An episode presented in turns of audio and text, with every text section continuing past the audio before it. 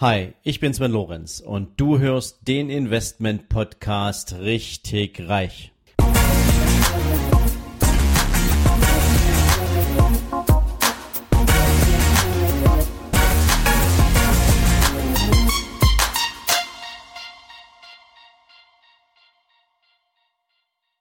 Hallo und herzlich willkommen zu einer neuen Ausgabe von deinem Investment Podcast Richtig Reich. Heute mal wieder mit einer Folge zu außergewöhnlichen Investments. Ja, und du weißt, es gibt ja eine schier unendliche Vielzahl von Investments und alle, die sich in den Klassikern schon ausgetobt haben, die ein breites Portfolio haben, die schauen natürlich über den Tellerrand und deswegen ja auch diese Folge. Heute sprechen wir mal über das Investment Holz, ganz im speziellen Edelholz. Ja, was ist die Story hinter Holz als Investment? Zunächst muss man natürlich sagen, Holz als Investment ist natürlich ein Rohstoff und es ist vor allen Dingen ein nachwachsender Rohstoff, anders als zum Beispiel Gold oder Platin oder Kupfer, ähm, wo sich sozusagen das Vorkommen durch den Abbau erschöpft oder wo sozusagen die Gewinnung der Rohstoffe viel, viel teurer wird über die entsprechenden über die entsprechende Zeit, weil meinetwegen auch in den Minen die Rohstoffe tiefer liegen, ist Holz ein Rohstoff, den man nachzüchten kann, also der regelmäßig nachwächst und demzufolge natürlich auch suggeriert, dass man mit diesem Investment auch etwas für die Ökologie tut, beziehungsweise für die Nachhaltigkeit tut. Natürlich muss man auch wissen, Holz ist alleine schon auch aufgrund der wachsenden Weltbevölkerung und dem Bedarf an unterschiedlichsten Wirtschaftsgütern, die aus Holz hergestellt werden, natürlich immer gefragter. Allein in den letzten Jahrzehnten hat sich die Nachfrage und damit natürlich auch der Preis für Holz roundabout verdreifacht. Also es spricht eine Menge dafür, dass Holz durchaus ein sehr interessantes Investment ist. Ja, was gibt es denn aber nun für unterschiedliche Investments in Holz? Ja, da muss man wirklich einen Unterschied machen, denn es gibt einerseits das klassische Waldinvestment und es gibt das Investment in Edelhölzer, also Sandelholz zum Beispiel oder Teakholz, woraus auch im Speziellen besondere Möbel gemacht werden, zum Beispiel. Also Edelhölzer, die einen besonderen Zweck erfüllen, während das ganz normale Nutzholz, also zur Produktion von ganz normalen Dingen wie, ähm, nennen wir es mal, Dachstühle etc., natürlich in viel, viel größeren Mengen und in viel, viel größeren Tranchen abgerufen werden. Ja, und wie läuft so ein Investment jetzt ab?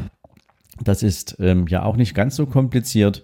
Zum einen hast du die Möglichkeit, in einen sogenannten Waldfonds oder in einen Holzfonds zu investieren. Dort gibt es wiederum den Unterschied eines geschlossenen Fonds beziehungsweise eines offenen Fonds oder du machst halt ein Direktinvestment. Direktinvestment würde jetzt bedeuten, du selbst kaufst dir also ein Stück Land, entweder ein Stück Wald der dann entsprechend durch dich oder einen von dir beauftragten ähm, ja, gepflegt wird, wo auch die Gewinnung des Holzes durch deinen Beauftragten dann organisiert wird. Oder du kaufst dir halt eine Plantage, auf der direkt das Holz angebaut wird, die Bäume gepflanzt werden, die du dann zur Gewinnung, zur Renditeerwirtschaftung nutzen willst. Das ist natürlich schon ein bisschen aufwendig und das macht man auch nicht mal irgendwie so mit 100 Quadratmetern. Da muss man schon ein bisschen tiefer in die Tasche greifen. Ähm, also insofern Direktinvestments machen mehr Sinn, zum Beispiel für große Pensionsfonds oder für ja institutionelle Investoren.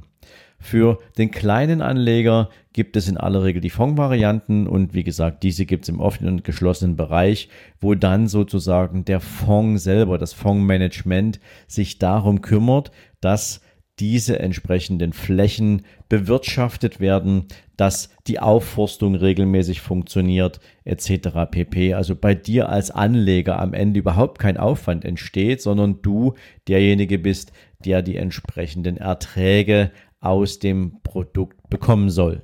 So, und jetzt sind wir schon bei Erträgen und ähm, das ist die eigentlich spannende Frage bei solchen Investments. Zum einen muss man natürlich gucken, wie schnell wächst eigentlich das Holz, was auf deinem entsprechenden, auf deiner Fläche produziert wird, beziehungsweise was gezüchtet oder herangezogen wird. Zum, zum Zweiten ist es natürlich auch eine Frage, was für eine Qualität hat denn eigentlich dieses Holz und wofür wird es denn verwendet? Natürlich kannst du davon ausgehen, dass das entsprechende Edelholz, also Teak, Sandelholz und ähnliche Hölzer, natürlich viel, viel teurer verkauft werden und natürlich in dem Zusammenhang auch eine höhere Rendite abwerfen. Allerdings sind das auch Flächen, wo das Holz erst über die Jahre wachsen kann. Natürlich gibt es auch schnell wachsende Tropenhölzer, das will ich jetzt hier gar nicht bestreiten, aber du musst zumindest schon mal sechs bis zehn Jahre von dem ersten Moment des Investments an warten können, bevor ein erster Cashflow kommt. Und jetzt ist es übrigens egal, ob du ein Direktinvestment hast oder ob du einen Fonds hast, denn am Ende ist es so, erst wenn ein entsprechender Wachstums- und damit auch ein Erntezyklus erreicht ist, ist sozusagen das Produkt ja überhaupt erstmal in der Lage, einen Ertrag abzuwerfen durch den Verkauf beziehungsweise durch die Ernte. Aber bevor man natürlich anfangen kann, das Holz abzuernten, ist es ein großer Aufwand an Pflege, der betrieben werden muss, damit das Holz natürlich auch in der gewünschten Qualität überhaupt eine Erntereife hat. Und diese Kosten entstehen am Anfang durch deine Investition. Das heißt also, du kannst nicht davon ausgehen, dass mit der ersten Ernte dieser Einheit an Holz auch schon ein riesen Return entsteht, sondern nach der ersten Ernte wird auf derselben Fläche natürlich wieder nachgeforstet, aufgeforstet und man kann, also man kann zumindest davon ausgehen, so ist es auch in der Regel, dass erst nach dem dritten Erntezyklus auch entsprechend große Erträge zu erwirtschaften sind. Ja, und das ist natürlich dann eine Frage, wie viel Zeit gibt man dem eigentlich einem Waldfonds oder einem Holzfonds? Und hier kann man davon ausgehen, dass man zwischen 25 bis 35 Jahre in einem solchen Holzfonds oder in einem, in einem Direktinvestment, in einer Plantage investiert sein sollte, bevor man wirklich diese 10 bis 12 Prozent Rendite im Durchschnitt der gesamten Investitionszeit auch erzielen kann. Das ist natürlich für den einen oder anderen eine lange, lange Zeit und natürlich ist es auch von größeren Risiken geprägt.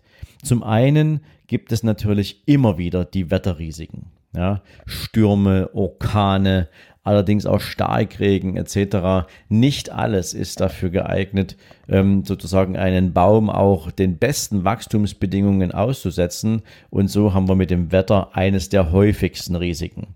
Ein zweites Risiko sind natürlich Schädlinge.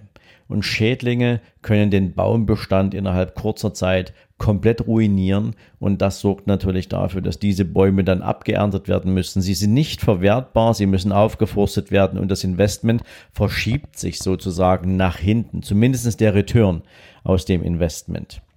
Da Tropenhölzer in aller Regel eben auch nur dort wachsen und es eher schwierig ist, in Deutschland zum Beispiel tatsächlich größere Tropenholzbestände aufzubauen, und wir bei Tropenhölzern häufig natürlich auch in geografische Regionen kommen, die politisch nicht unbedingt absolut stabil sind, ist auch die geopolitische Risikogruppe nicht zu vernachlässigen. Das heißt also, es könnte durchaus dazu kommen, dass entsprechende Ausfuhrzölle auf die entsprechenden ähm, Holzarten erhoben werden oder dass ähm, Privatisierungen umgesetzt oder durchgeführt werden, beziehungsweise ähm, überhaupt Embargos entstehen oder ähnliches. Feuer ist auch ein extrem hohes Risiko, denn natürlich, wenn Baumbestand verbrennt, dann hat man am Ende des Tages nichts zu ernten. Häufig sind natürlich Wetterbedingungen und Feuer ähm, durch Versicherungsgesellschaften abgedeckt, aber meistens decken die den Sachbestand des Baumes ab und nicht so sehr den zu erwartenden Ertrag.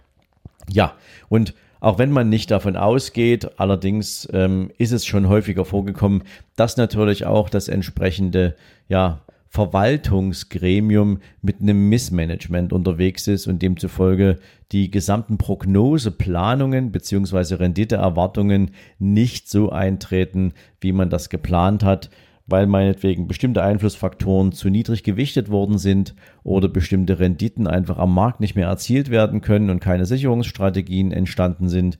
Und es gibt natürlich auch ein paar Risiken, zum Beispiel in der Währungspolitik oder im Währungsbereich, ähm, wenn das nicht gehatcht worden ist, also Hedge heißt sowas wie abgesichert, ähm, dann hat man natürlich auch das Problem, dass man durchaus in Landeswährung eine attraktive Rendite erzielt hat, aber in dem Moment, wo man sich in der Heimatwährung auszahlen lassen will, aufgrund von Wechselkursproblemen, meinetwegen eine größere, ein größerer Abschlag in der Auszahlung zu verkraften sein wird. Insofern kann man also sagen, Holz ist tatsächlich ein sehr, sehr attraktives Investment und wer so ein bisschen ein grünes Gefühl hat, beziehungsweise wer so ein grünes Gewissen hat und wer sagt, ich habe genügend Kapital bereits in anderen Investmentarten platziert, der kann sich durchaus mit dem Thema Holzinvestment beschäftigen. Allerdings ist es eben ein sehr, sehr risikobehaftetes Investment und auch nur, zumindest nach meiner Empfehlung, mit einem sehr geringen Anteil am Gesamtinvestitionsportfolio zu versehen. Also fünf Prozent sollten hier nicht überschritten werden. Allerdings gibt es natürlich auch eine Unzahl an Anbietern im Markt, die diese Produkte empfehlen bzw. managen. Und deswegen ist es auch hier natürlich extrem schwierig, die Spreu vom Weizen zu trennen bzw. die schwarzen Schafe auszusieben. Denn verdienen wollen natürlich viele, viele Menschen am Hunger nach Renditen und insofern ist und bleibt das Holzinvestment aus meiner Sicht zwar ökologisch eine sehr attraktive Geschichte, allerdings bei der Auswahl eines möglichen Partners ist es schon ein bisschen schwieriger, hier die richtigen zu identifizieren. So, so viel mal zum Thema Holz als alternatives Investment. Ich hoffe, du konntest ein bisschen was dazulernen, hast die eine oder andere Idee, was es sonst noch so für Möglichkeiten gibt im Bereich der außergewöhnlichen Investments und ich wünsche dir jetzt einen tollen Tag und viel Spaß bei all dem, was du vorhast und natürlich maximale Erfolge. Ciao, ciao. Wenn dir diese Folge gefallen hat, dann freue ich mich, wenn du mir bei iTunes eine coole Bewertung dalässt. Noch besser ist natürlich, wenn du mir eine Rezension schreibst, was dir an dieser Folge, was dir an meinem Podcast besonders gefällt. Ja, und natürlich freue ich mich, wenn du auf meiner Seite sven-lorenz.com vorbeischaust. Dort findest du nochmal alle Podcast-Folgen zusammengefasst Dort findest du unter Bücher und Downloads natürlich auch mein Buch nicht auf den Kopf gefallen. Du findest zusätzlich jede Menge Buchempfehlungen, die ich für dich auf meiner Seite zusammengefasst habe, so dass du immer up to date bist, welche Bücher ich für dich jetzt gerade hier auf der Empfehlungsliste habe. Und natürlich freue ich mich, wenn du deinen Freunden von diesem Podcast erzählst, wenn du Menschen daran teilhaben lässt, was du für dich auch hier als besonders wertvoll empfindest. Und in diesem Sinne sage ich natürlich schon jetzt ganz, ganz herzlichen Dank für deine Weiterempfehlung, für dein Ohr in meinem Podcast und wünsche dir jetzt einen super entspannten restlichen Tag. Ciao.